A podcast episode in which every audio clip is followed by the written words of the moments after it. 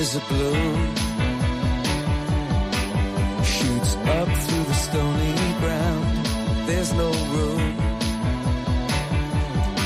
no space to rent in this town.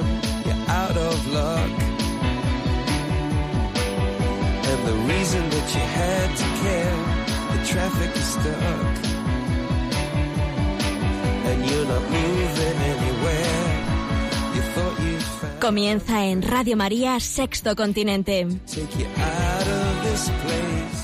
Con el obispo de San Sebastián, Monseñor José Ignacio Munilla.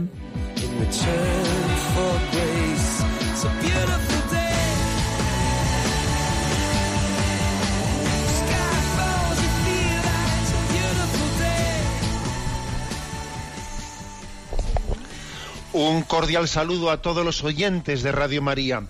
Un día más, con la gracia del Señor, nos disponemos a realizar este programa llamado Sexto Continente, que lunes y viernes realizamos aquí de 8 a 9 de la mañana.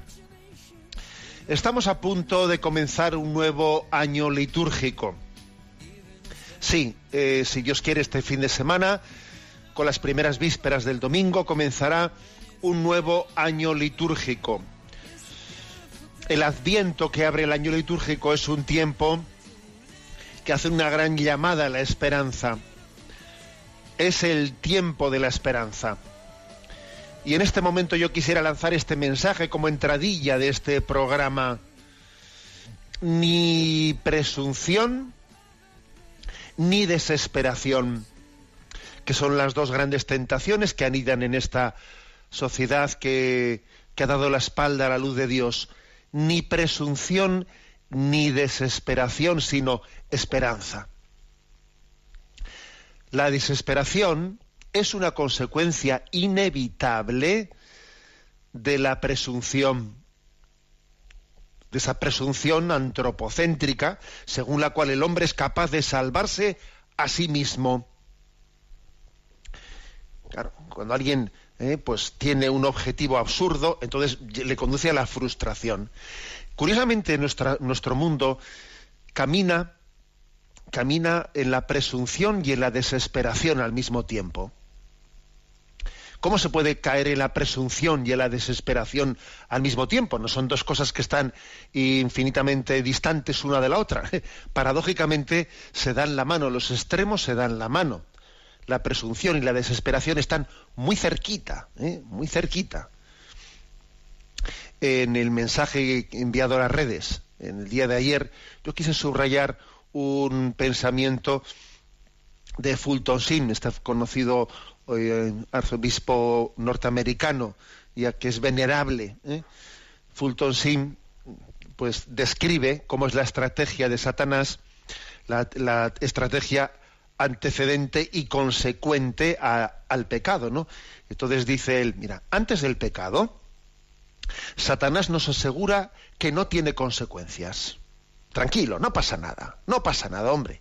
Cada uno que haga lo que quiera, ¿eh? Y después del pecado, Satanás te intenta convencer de que es imperdonable. Ya, las, has hecho ya, vaya desastre, no hay nada que hacer, esto ya. Antes te intenta decir que no tiene, que no pasa nada, y después ya te intenta hacer ver que es imperdonable. Satanás nos quiere caminar, nos quiere hacer caminar por la presunción y por la desesperación al mismo tiempo. Además, dependiendo de situaciones, se puede pasar de la presunción a la desesperación en nada, en, un momentito, eh, en, unos minutos, se pasa de ser un presuntuoso a estar desesperado. Pues bien, estamos en el tiempo del Adviento, en el tiempo de la esperada, de la, de la espera de la llegada del Señor. Ni presunción ni desesperación, sino esperanza. Somos muy conscientes de nuestra debilidad, pero somos todo lo esperamos de la gracia de la gracia del Señor. Tenemos esperanza en que la llegada de Jesucristo planifica planifica nuestro deseo de felicidad y que la gracia de Dios hará posible el deseo humano de, de felicidad. Esa es nuestra, nuestra, nuestro deseo en el, ante la proximidad del inicio de un nuevo año litúrgico.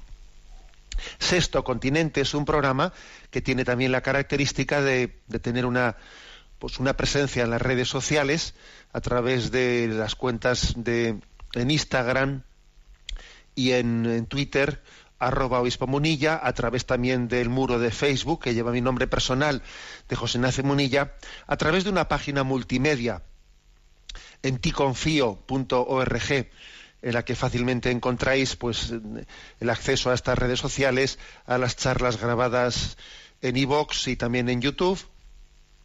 Y, y, también en el podcast de Radio María encontráis también pues las charlas o los programas anteriores. Bueno, dicho esto, ¿qué tema así primero he elegido para mm, iluminar este momento? Bueno, he echado a mano eh, la página web Aleteya refresca una de esas cosas, uno de esos recursos que ya es muy, digamos que ya es veterano, que tiene ya varias décadas, pero que ha dado mucho juego, ¿eh? mucho juego.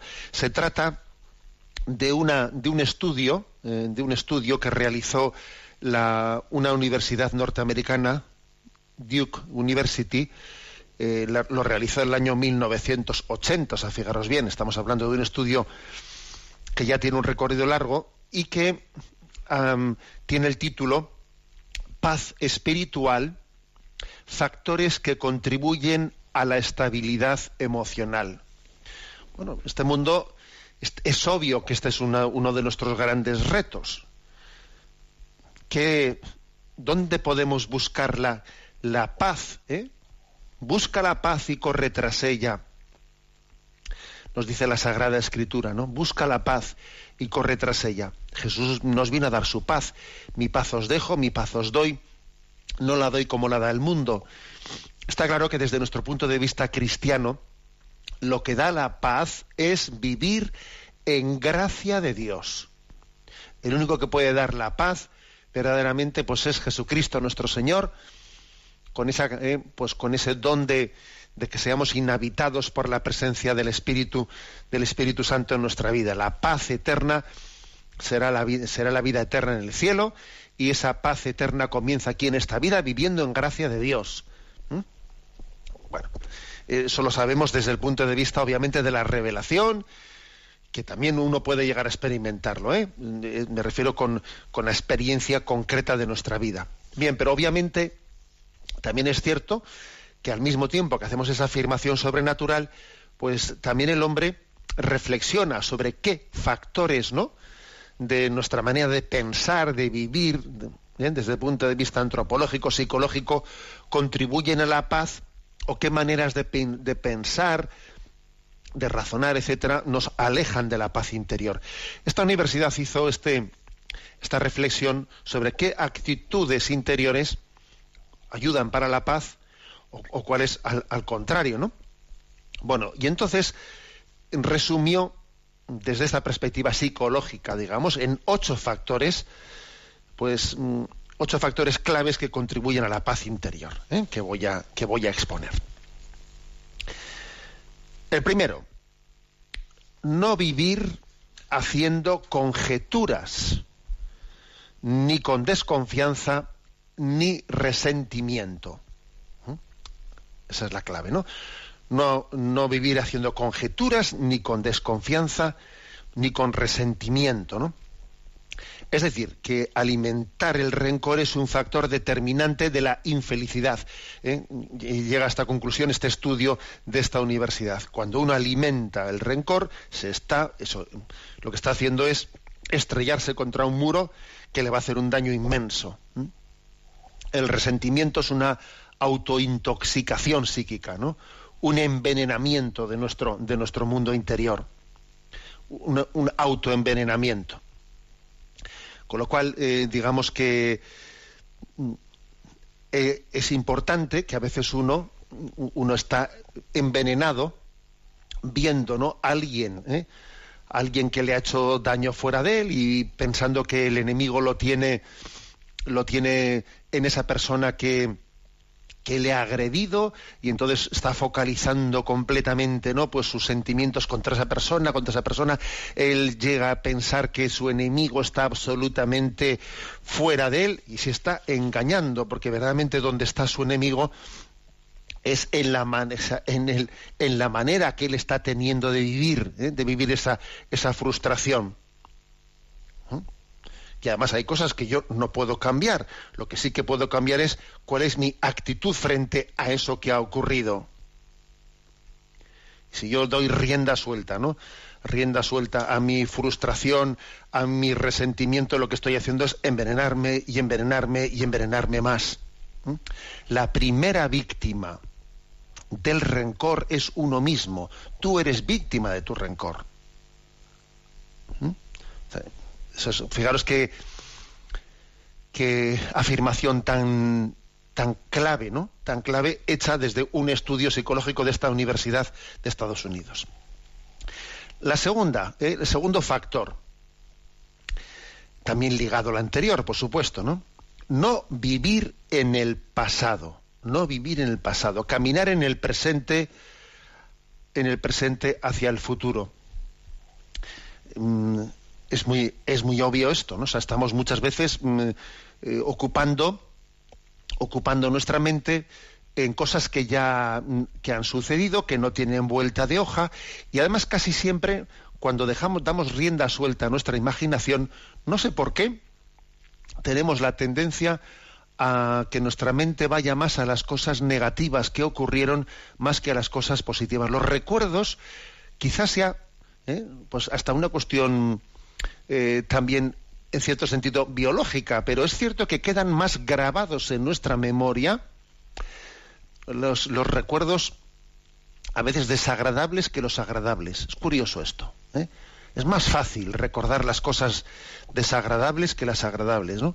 Entonces, vivir en el pasado, vivir en el pasado es algo que tiende a robarnos la paz interior. La clave está en, en, hacer el esfuerzo que uno tiene que hacer de vivir en el momento presente de esta manera, poniendo las bases del futuro. Nuestro gran esfuerzo tiene que ser el traernos al presente, traernos a este, a este, a este momento, ¿no? Casi siempre que nos, que nos descubrimos a nosotros mismos distraídos y se me ha ido la cabeza, pues se me ha ido la cabeza pues eso, se me ha ido la cabeza a lo que a lo que aconteció que yo hubiese deseado que aconteciese de otro de otro modo o quizás a un futurible que podría ser, que podría no haber sido. Estoy dándole vueltas y diciendo si, me, si ocurriese esto, yo qué haría, si este me dijese esto, entonces igual yo puedo contestarle de esto, pero si me dice el otro le contesto de la otra manera. A ver, luego lo más seguro es que ni va a acontecer esto ni lo otro, ni te dirá esto ni te dirá lo otro. Todo lo, estás ocupando la cabeza en cosas que no son, ¿eh? o que ya han sido y que no, ya no pueden dejar de ser, ¿no? clave, por lo tanto, de como un factor clave del cuidado de la paz interior es hacer el, ¿eh? pues hacer el gran reto, el gran esfuerzo de vivir el momento presente.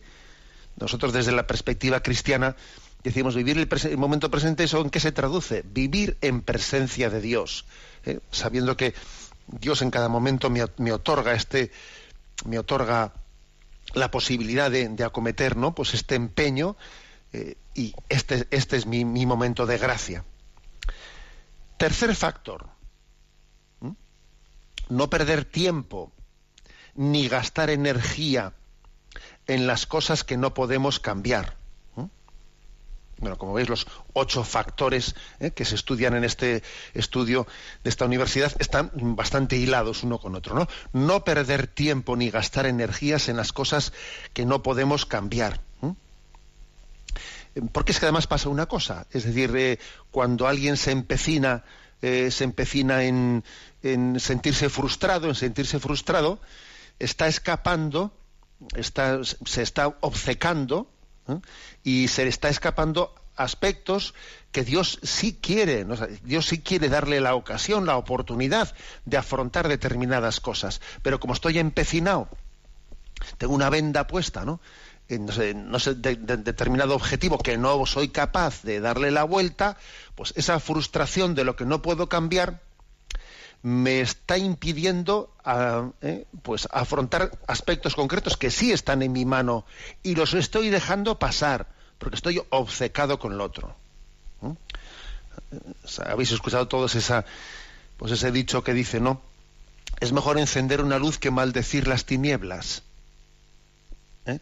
Pues claro, estás maldiciendo las tinieblas y, tanto tiempo inviertes en eso que todas tus energías están ahí concentradas que no, que no abordas eh, las pequeñas, eh, los pequeños ritos que sí están en tu mano el abordar, ¿no?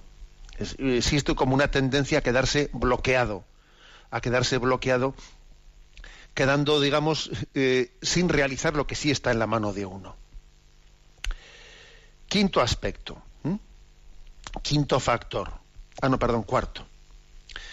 Cuarto factor, permanecer involucrado con el mundo que hoy te tocó vivir y no esconderte de él.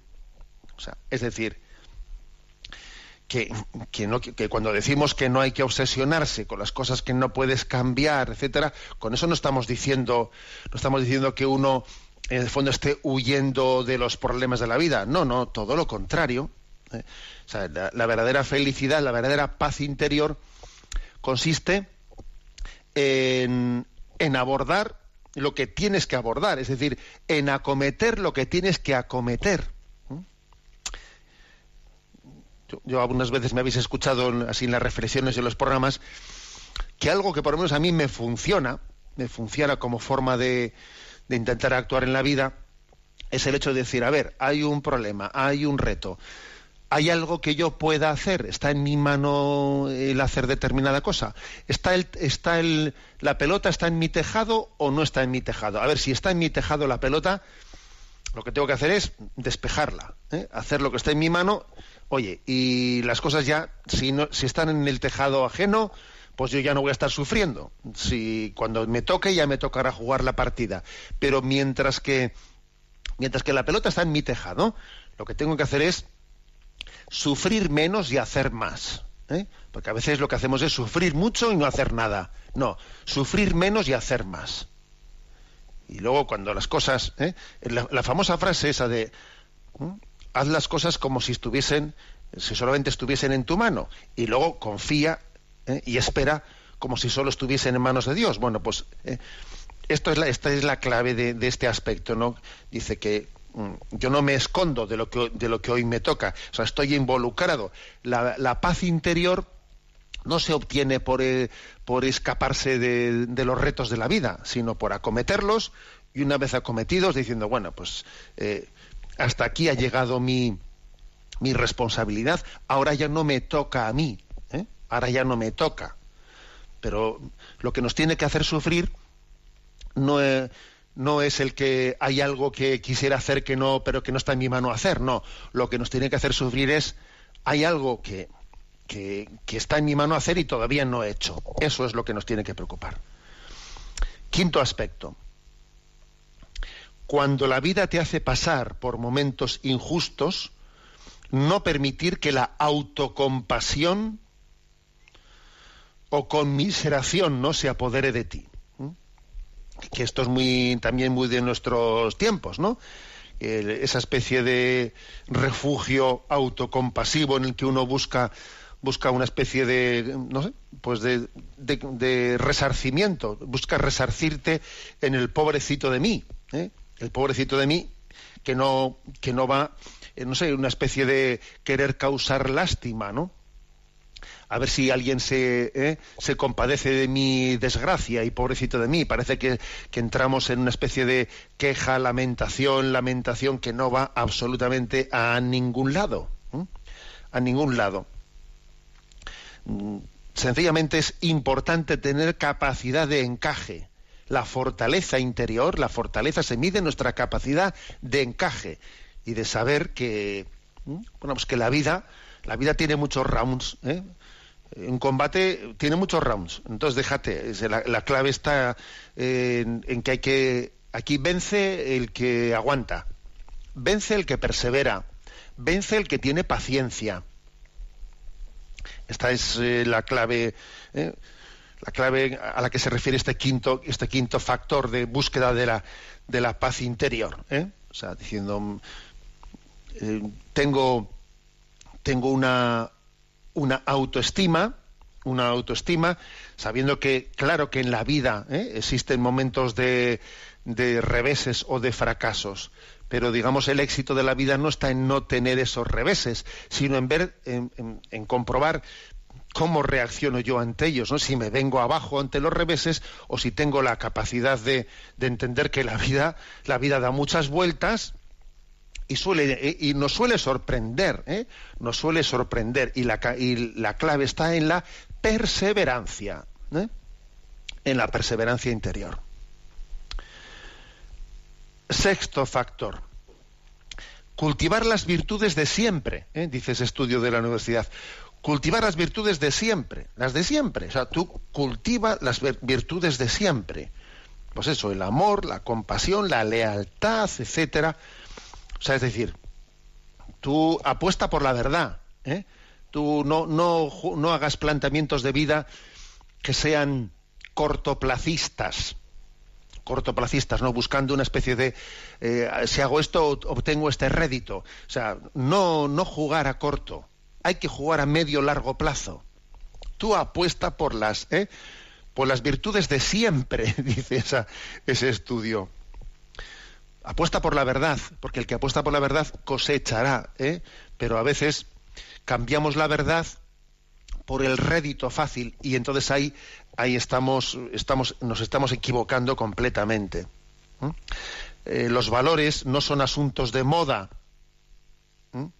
sino que están, están fundados en la verdad, ¿eh? en, la, en la verdad que es que es eterna.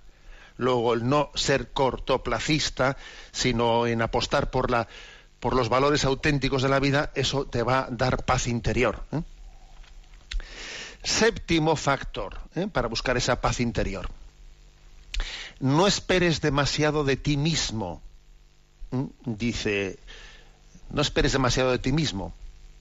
Lo cual no quiere decir que, pues que, sea una, un, un no, una no, un no reconocimiento de los dones que Dios nos ha dado. ¿eh?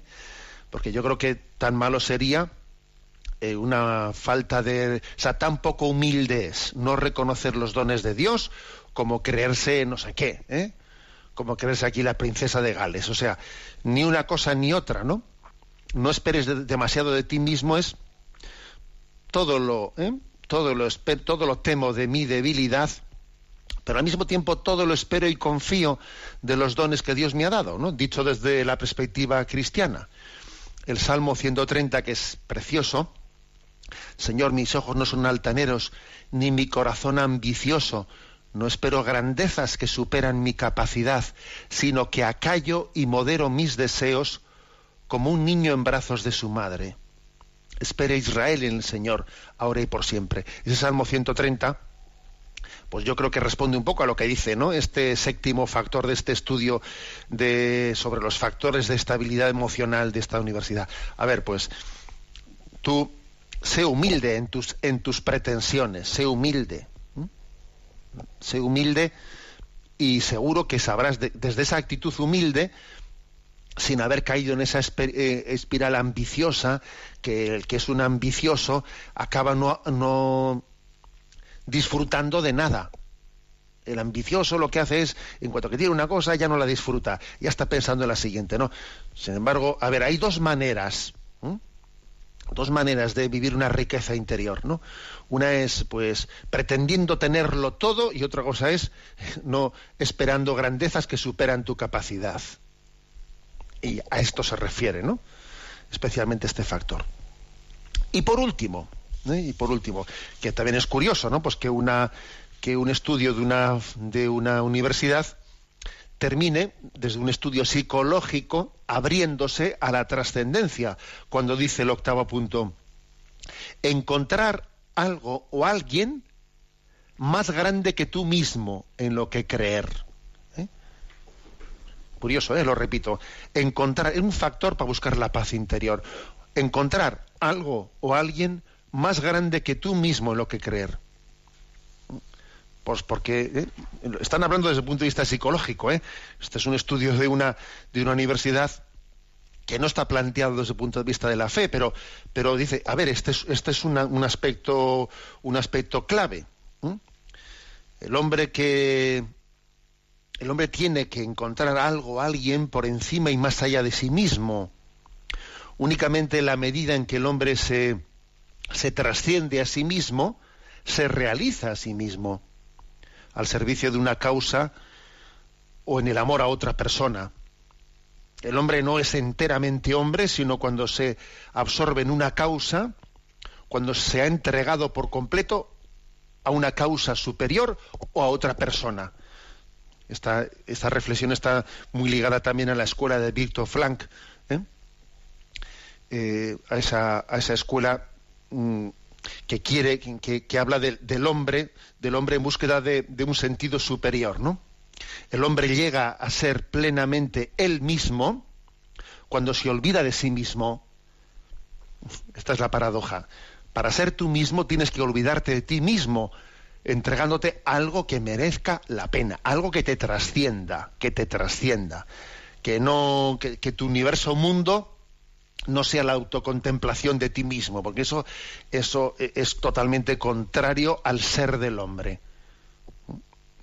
Bueno, pues e, este es el, punto último. ¿eh?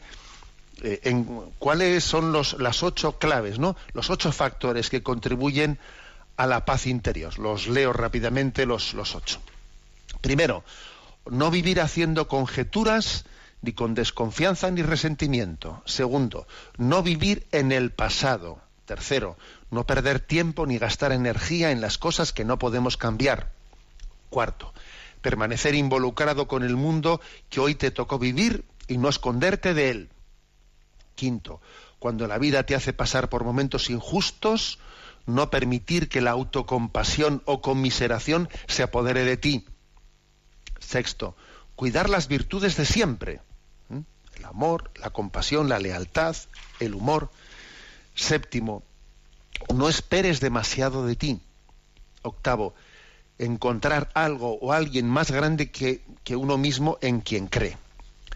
Bueno, creo que estamos en, el, en los días previos, en los días previos al inicio de la, del tiempo de, de Adviento, y también es una llamada a la conversión, porque estos, estas reflexiones que hemos hecho, para poderlas traducir en la práctica, a ver, se necesita una conversión interior. Necesito convertirme, ¿no? Necesito tener, cambiar determinados acentos y centros de gravedad en mi vida que hagan posible, ¿no? Este olvido de nosotros mismos o salir de esas cárceles que nosotros mismos nos hemos forjado, en la que somos nuestros propios carceleros. Sí, es posible que tú seas, que yo sea eh, mi propio carcelero y que esté yo preso y al mismo tiempo yo tengo, yo tengo la llave y tengo cerrada la puerta y me estoy haciendo sufrir a mí mismo. Y mientras tanto estoy viendo que quiénes son mis enemigos, ¿no? al otro lado de los barrotes no, si, el enemigo lo tengo en casa, lo tengo en casa y, y, por lo tanto la llamada, la llamada de un nuevo año litúrgico es una llamada a la conversión. Es tiempo de cambiar, ¿eh? cantado este canto de Juanes. Trabajamos como dos locomotoras a todo vapor y olvidamos que el amor es más fuerte que el dolor que envenena la razón. Oh, somos víctimas así de nuestra propia tonta creación y olvidamos que el amor es más fuerte que el dolor de una llaga en tu interior. Dos hermanos ya no deben pelear. Es momento de recapacitar. Es tiempo de cambiar. It's time to change. Es tiempo de cambiar. It's time to change. Es tiempo de saber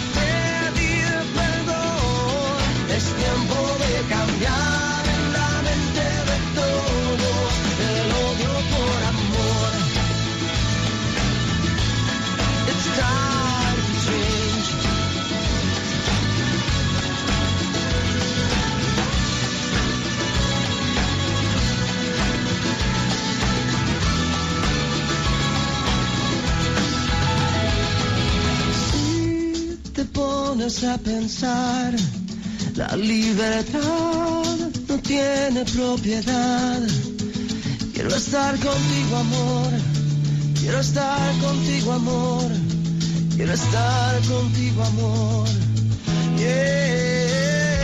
Si aprendemos a escuchar, quizás podamos juntos caminar de la mano hasta el final. Aquí y tú allá, de la mano hasta el final. Dos hermanos ya no se deben pelear. Es momento de recapacitar. Es tiempo de cambiar. It's time to change. Es tiempo de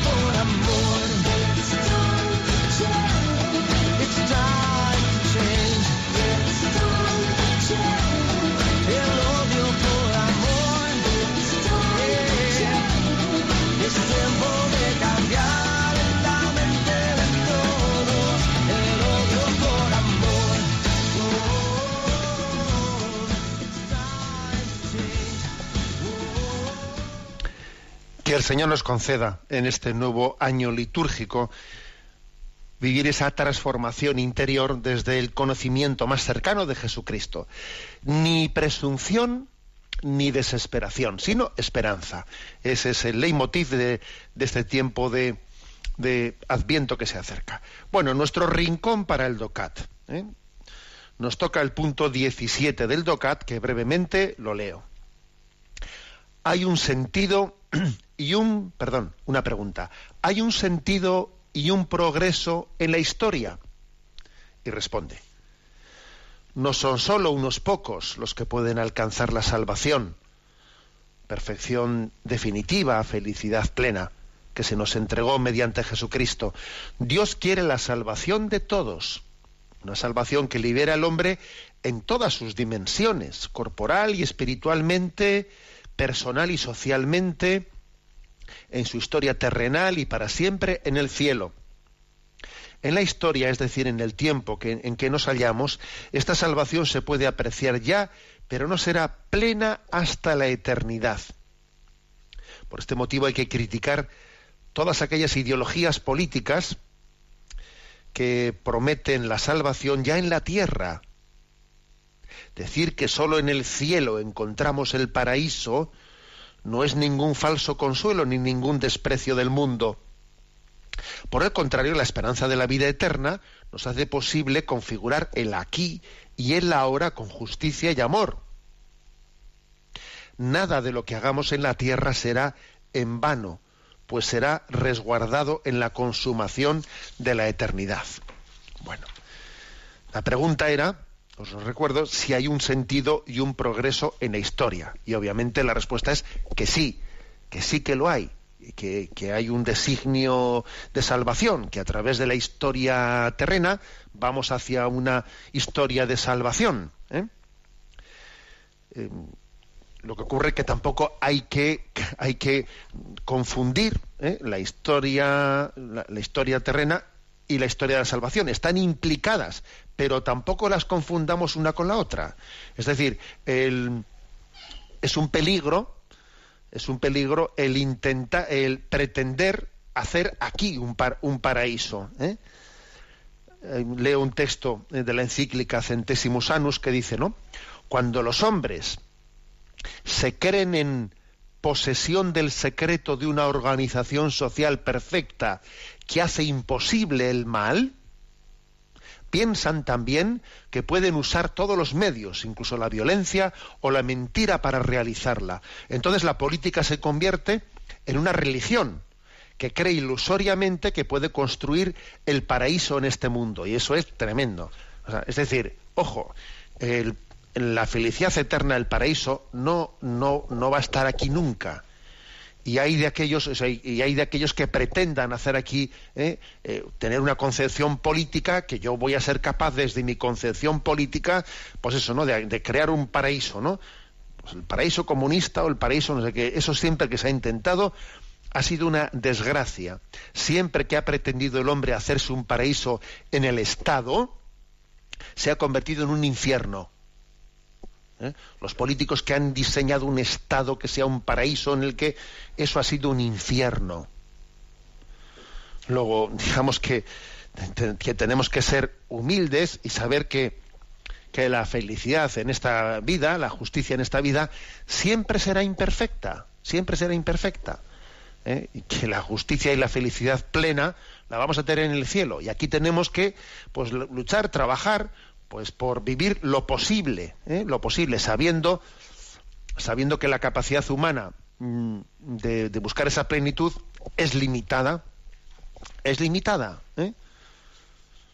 O sea, no jugando a ser dioses, porque a veces ¿eh? pues la política juega a ser Dios, a, te- a tener una especie de principio, pues como hizo el comunismo, por ejemplo, ¿no? Como- y, como, y como en este momento de una manera mucho más difícil de definir, hace este sistema materialista consumista, ¿no? Teniendo como una explicación de todo el comunismo, quería decir, no, pues mira, es que la religión es el opio del pueblo y entonces si nosotros hacemos esto, entonces el hombre será feliz. A ver, usted está usted está queriendo jugar a ser Dios, ¿eh? jugar a ser Dios, haciendo un estado, ¿eh? un estado que dé una respuesta al hombre en todas sus dimensiones, y eso es imposible, es falso, es mentira. ¿Mm? O sea, ese es un, factor eh, clave. Ahora, también dice este punto, a la hora de contestar esto, que eso no quiere decir que, eh, pues que nuestra esperanza del cielo y de la vida eterna eh, nos desconecten con esta vida. No, porque es que obviamente en esta vida se está labrando, esta vida es la antesala de esa vida eterna y la construcción del reino de Dios en esta vida, la construcción de, un mundo más justo nos está preparando, nos está preparando para la vida eterna. Luego aquí habría dos riesgos, ¿no? El riesgo de, de pensar en un paraíso que esté absolutamente desconectado de esta vida, aquí el caos y después ¿eh? la vida eterna, o la, la pretensión también equivocada, por el lado contrario, de pretender hacer aquí, ¿eh? construir el paraíso aquí en la tierra, ¿no? Desde, desde la política, que es ni una cosa ni otra, ¿eh? ni una cosa ni otra, sino saber que la justicia y felicidad definitiva solo está en el cielo y que en esta vida, labrando, intentando labrar humildemente, ¿no? Pues con un progreso continuo, con un, deseo de, hacer las cosas mejor, creciendo en justicia, pues nos estamos preparando esa instauración definitiva del reino de Dios, que llegará, ¿no? Pues en la, en la, pues en el retorno de Jesucristo a nuestra, a- a buscarnos. Y esto, y esto es para todos, no es, no es una especie de, de privilegio reducido para un grupo, no, para un grupo especial de elegidos, no, es para todos. Todos estamos llamados a participar y a contribuir en esta, pues, en, en esta humilde, ¿no? Eh, en esta humilde instauración del reino de Dios que acontece en esta vida. Cada vez que decimos, ven Señor Jesús. Bueno, esta es la explicación eh, del punto 17 del DOCAT. Continuaremos con los siguientes puntos. Pero ahora me quiero centrar en, a ver, dar un tiempo a la intervención de los oyentes, porque este programa tiene un correo electrónico sextocontinente arroba radiomaria.es al que hacemos llegar, al que se puede eh, podéis hacer llegar, perdón, pues vuestras sugerencias, preguntas y a Yolanda que está en la emisora le vamos a decir que nos vaya presentando algunas de las seleccionadas. Adelante, Yolanda. Muy buenos días, monseñor. Vale. Antonia Prunes del Hospitalet de Llobregat comparte, Monseñor, he recibido una estampa mostrando la Santa Faz y en la que prácticamente se me amenaza con que si no la envío a otras diez personas me sucederá algo desagradable. A mí eso me ha parecido terrible, pues creo que se me muestra la imagen sufriente del Señor que me mueve al dolor y la compasión, y por otro lado parece que por medio de la misma pudiera yo recibir males. ¿Qué le puedo contestar a la persona que me la envió para no recibir más este tipo de mensajes? Agradezco su contestación y que Dios le bendiga. Bueno, yo recuerdo haber hablado de esto así ampliamente cuando la explicación del catecismo de la Iglesia Católica pues ahí hablábamos de la oración, ¿no? Y de la confianza. Detrás de esto, detrás de esto, esto que es frecuente, ¿eh? A veces vas a una iglesia, vas a una iglesia y entonces allí se ve un, pues eso, pues detrás un papelito de alguien que ha hecho 10 copias de no sé qué, ¿eh? Y luego te dice, fulanito hizo 10 copias y nada, y le fue muy bien y le tocó la lotería. Otro no hizo caso, rompió la cadena de las 10 copias y entonces le ocurrió una desgracia. Estas cosas por desgracia, las vemos con frecuencia. ¿Qué hay que decir? ¿Qué le diría yo a alguien? A ver, pues que eso, que esa presentación de las cosas no nace de, una verdadera religiosidad, sino nace de, una, de un concepto mm, tóxico, manipulado de la religiosidad, en la que son nuestros miedos, nuestras angustias, ¿eh? las que están ahí, ¿eh? pues sirviéndose del hecho religioso, mezclándolo con las supersticiones humanas. En el fondo es una utilización de lo religioso mezclada con nuestros miedos y nuestras concepciones mezquinas, ¿eh? mezquinas de la imagen de Dios, no suficientemente purificadas. O sea, que yo creo que tenemos que, de, o sea, que uno tiene que tener la, ¿eh? también la claridad consigo mismo, la autenticidad consigo mismo de, de no jugar, ir, ay, voy a romper yo la cadena, pero ¿qué es romper? Lo que, lo que estoy rompiendo no es ninguna cadena de oración, lo que estoy rompiendo es una, una manera de proceder que está intoxicando, ¿no? Pues una, una verdadera religiosidad. La está llenando y mezclando de, de aspectos que no, que no son sanos, que no son sanos, ¿no? Eh, y entonces no hay que tener complejos interiores eh, ni remordimientos interiores de, cortar eso por lo sano. ¿Y qué le diría yo a alguien que me ha mandado eso por, por correo? Pues yo creo que si tengo la mínima confianza para decírselo, pues, pues le diría, mira, creo que, no debemos de alimentar este tipo de, este tipo de cadenas que en, que en el fondo están se están, eh, ligando nuestros miedos, miedos y angustias y, a, a la visión religiosa de la vida. Y supersticiosas, etcétera. Yo creo que en eso hay que ser claros y contundentes. Adelante con la siguiente pregunta. José de Mesa nos escribe, soy un español que reside en Ginebra y mi familia escucha siempre su programa. Gracias por ayudarnos a ser luz en un mundo que ha dado la espalda a Dios. Quería hacer una pregunta para su programa. Desearía saber si los sacerdotes también pasan la crisis de los 40, como lo hacen los casados y solteros laicos. Hace unos años yo mismo la pasé, es cuando uno se da cuenta que ya no es joven, que el tiempo ha pasado y que su vida de repente no va por donde había planeado y debe replantearse muchas cosas y quizá madurar y ponerse manos a la obra y sobre todo dejar de postergar la conversión. En fin, sé que tiene otros muchos asuntos más importantes que tratar, pero tenía esta duda que quería resolver. Queda invitado a Ginebra el día que usted quiera. Muchas gracias. Bueno, gracias por la invitación, pero es que no bebo. Perdón por la broma. Lo que queda invitado a Ginebra. Vamos a ver, José. Eh, eh, vamos a ver, eso de que existe la crisis de los 40, a ver, en principio, nadie, eso no está escrito en ningún sitio. ¿eh? Me refiero que no está escrito, sí, en la psicología sí, pero me refiero desde el punto de vista espiritual, ¿eh? pues mm, no es que tenga que ser así inexorablemente. Existe la, tentación, existe el tentador, y el tentador pues eh, sabe a cada uno en qué momento y por dónde eh, y por dónde atacarle pues dependiendo de sus debilidades entonces yo creo que hay tentaciones para todos los momentos de la vida y además no, no son los procesos de todos iguales. ¿eh? Hay personas que, se le, eh, que en momentos determinados pueden ser más vulnerables que en otros momentos. Ahora bien, dicho esto, porque no creo que, haya una forma estándar, estándar para todos, yo que sí que creo que tanto, o sea, independientemente del estado de vida en el que tengamos, ¿no? pues eh, siendo soltero, casado, eh, sacerdote, consagrado, lo que fuese, sí que, sí que existe un riesgo, y es el riesgo de la, de la insatisfacción. De la insatisfacción. Eh, hay, una, hay un versículo del Evangelio que en el que Juan el Bautista envía, ¿no? Envía a unos emisarios a Jesús a preguntarle, ¿eres tú el que tiene que el que tenía que venir o tenemos que esperar a otro? O sea, ¿quién es el que a mí me va a dar la felicidad? ¿Dónde está esa felicidad que yo esperaba? Y entonces eh, Jesús les dice a sus enviados, id y decidle eh, a Juan el Bautista, mirad, los ciegos ven, los cojos andan, y dichosos los que no se escandalicen de mí. ¿Por qué dice dichosos los que no se escandalicen de mí? A ver, porque Jesús hizo algunos milagros, los ciegos ven, algún ciego ve, porque otros muchos ciegos continuaron ciegos, ¿no? Los cojos andan. Algunos milagros hizo Jesús de sanación, pero lógicamente la mayoría de la gente, es decir, que los milagros de Jesús, las acciones, los signos de Jesús existen. Pero claro, no son como, ¿eh? no son en, eh, el traer el cielo a la tierra. El, el cielo todavía no ha llegado.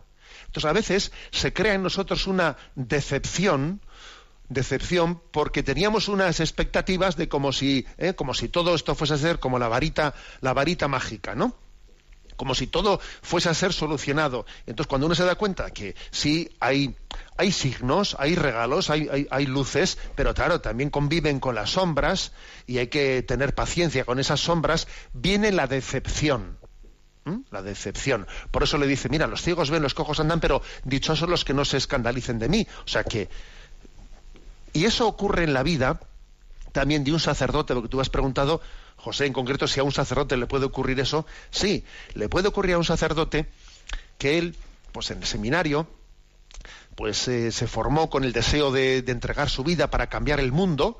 Y entonces sale, ¿eh? sale como un torete del seminario con, el, con una ilusión inmensa de, de convertir las almas, etcétera, etcétera. Y el Señor le da signos, ¿no?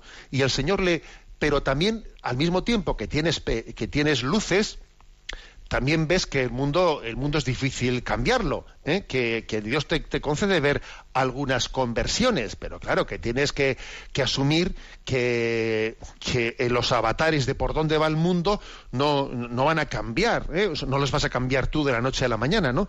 Y entonces pues se puede generar una cierta decepción. ¿eh? El demonio puede en el corazón de un sacerdote que, ha, que comenzó su ministerio con una gran ilusión de cambiar el mundo, le puede generar esa especie de, eh, de, de, pequeña, bueno, de pequeña o de decepción de decir, jo, este mundo no, no, no hay quien, quien lo cambie, ¿no?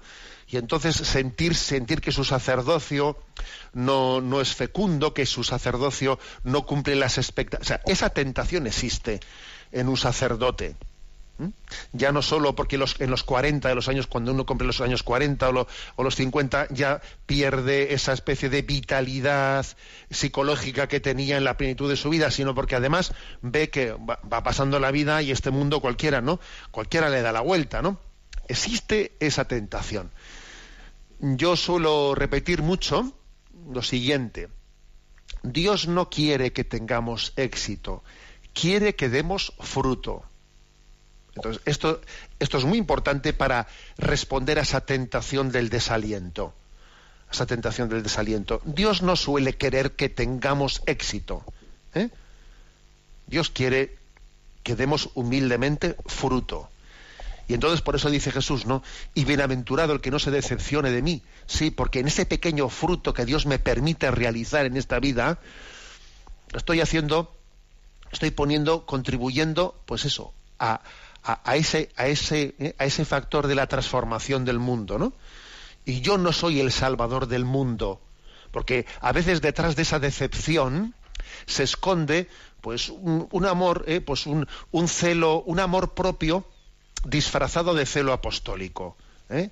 Sí, disfrazado de celo apostólico, yo pretendía ser el salvador del mundo. Ojo, yo soy un instrumento del salvador del mundo, un instrumento humilde. ¿eh?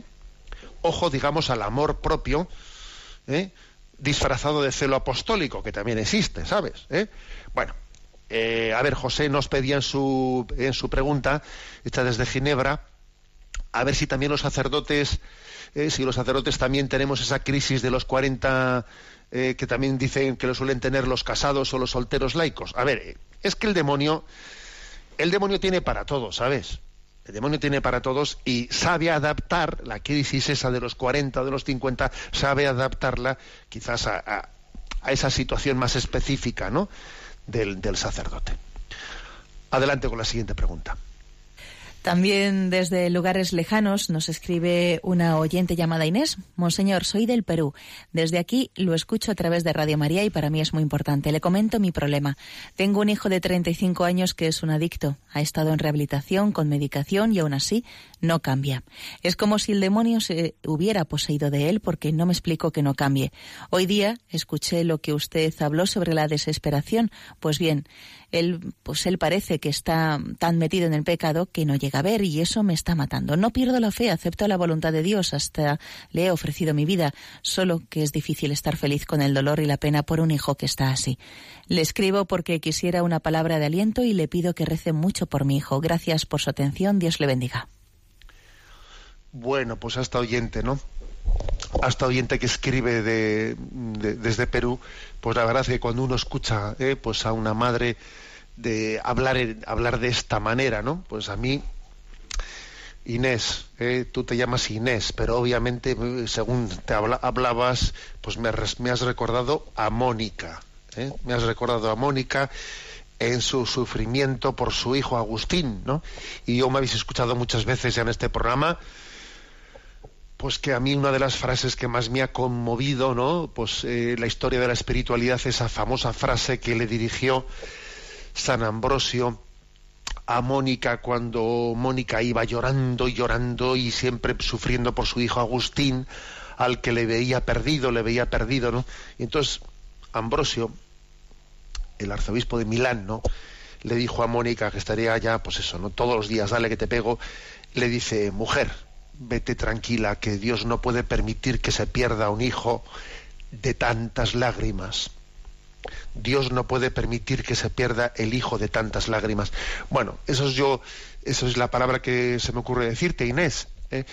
Vamos a ver, una, una madre sufriendo por su hijo tiene una, una gran potencialidad también eh, corredentora. ¿Mm? Me parece muy importante lo, lo- lo que dices, ¿no? Que no pierdes la fe, eh, dices, acepto la voluntad de Dios, hasta he ofrecido mi vida, he ofrecido mi vida. A ver, tú lo máximo que puedes ofrecer ahora es tu sufrimiento, ¿eh? el sufrimiento, que no, que no te lleve a una desesperación, el sufrimiento. Dios tiene un plan de salvación y ciertamente cuando alguien cae, tú dices que tu hijo es un adicto, ¿no? Ten en cuenta bueno, tú eres consciente de ello, ¿no? Eres no hace falta que yo te lo diga, que, que- que un, que un adicto, bueno, pues su grado, su grado de libertad está muy aminorada, está muy libertad y que por tanto no estamos hablando de bondad o de maldad, sino estamos hablando de una libertad esclava, pero al mismo tiempo también Jesucristo ha venido a libertar nuestra, ¿eh? nuestra li- libertad esclava, ¿eh? ha venido a redimirla. Luego es verdad que a Jesús le pedimos ese don, que es un don de sanación y al mismo tiempo es un, eh, pues es un milagro, eh, es un milagro también de, de conversión, porque en estos casos también la sanación y la conversión suele estar mutuamente implicada en gran parte, ¿no? Pero vamos, yo a lo que te iba a decir, que tu mayor aportación en este momento es el ofrecimiento de tu sufrimiento en serenidad, en serenidad, sabiendo que el último, ¿eh? que el último episodio todavía está por escribirse y que en todo caso también para ese hijo adicto el Señor también le está ofreciendo la vida eterna. ¿eh? Y para una persona adicta, que, que- pedimos que Dios le conceda la gracia de liberarla de su adicción ¿eh? aquí en esta vida, también para ella Jesús le está ofreciendo pues el, la redención definitiva en el cielo, ¿eh? en donde liberará su, su, su libertad, ¿eh? en, en la que será pues la, la batalla definitiva consumada en el cielo, ¿eh? porque aquí hay una batalla, aquí hay una batalla que es luchar por la libertad y la, el eco último de esa batalla va a acontecer en el cielo, donde seremos plenamente libres. Bueno, rezamos por ese hijo de Inés, porque es impresionante ¿no? ver a una madre luchar por, por un hijo que, que vive en medio de las, de las esclavitudes, de las adicciones. Me despido con la bendición de Dios Todopoderoso, Padre, Hijo y Espíritu Santo. Alabado sea Jesucristo.